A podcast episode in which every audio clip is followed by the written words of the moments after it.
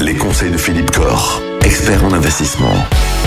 En ce lundi, Philippe, on va s'intéresser à nos amis frontaliers. C'est vrai qu'il y a des choses un peu particulières à savoir quand on est frontalier, notamment en matière de, fiscalité, de contribution. Euh, Aujourd'hui, la question de la contribution sociale. La contribution sociale pour les frontaliers affiliés à la sécurité sociale suisse ou allemande. Est-ce qu'il y a des choses intéressantes à savoir et éventuellement à mettre en place? Oui, Michael, le problème de la contribution sociale, c'est qu'en France, elle est relativement, elle, est lourde. hein. Euh, Aujourd'hui, je rappelle que c'est 17,2%, donc sur l'ensemble des gains de tous les placements financiers, tous les revenus immobiliers que l'on peut avoir, on paye aujourd'hui une contribution sociale au taux de 17,2%, ce qui est quand même très très lourd. Alors celui effectivement qui travaille à l'étranger, qui est adhérent à une, une sécurité sociale étrangère suisse ou allemande, il faut savoir qu'il n'a pas à payer ces contributions sociales-là. Donc ça, c'est quand même un gros gros gros avantage. Alors est-ce qu'il ne paye rien Non. Malheureusement, il doit quand même payer quelque chose, mais il paiera ce qu'on appelle un prélèvement de solidarité. Le prélèvement de solidarité, c'est 7,5%. Ah, c'est beaucoup quand même moins, nettement mieux que les 17,2. Ah oui.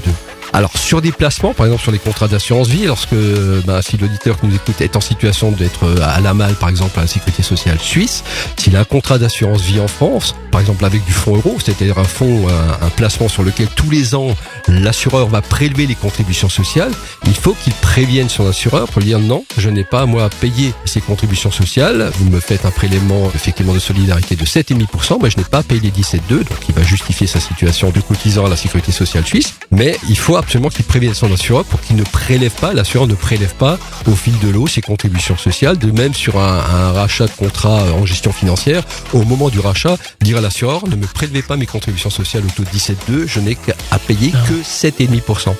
Ça change quand même un peu la, le résultat du, du Oui, mais il faut le savoir. Il faut, le savoir, parce que si on ne le euh, sait pas, ouais, beaucoup ne le savent pas. C'est dommage. Ben voilà, vous le saurez, cette chronique est à réécouter comme toutes les chroniques de Philippe Corr. Ça se passe sur le www.radiodkl.com. Demain, on va revenir sur l'épargne retraite pour tout le monde. hein.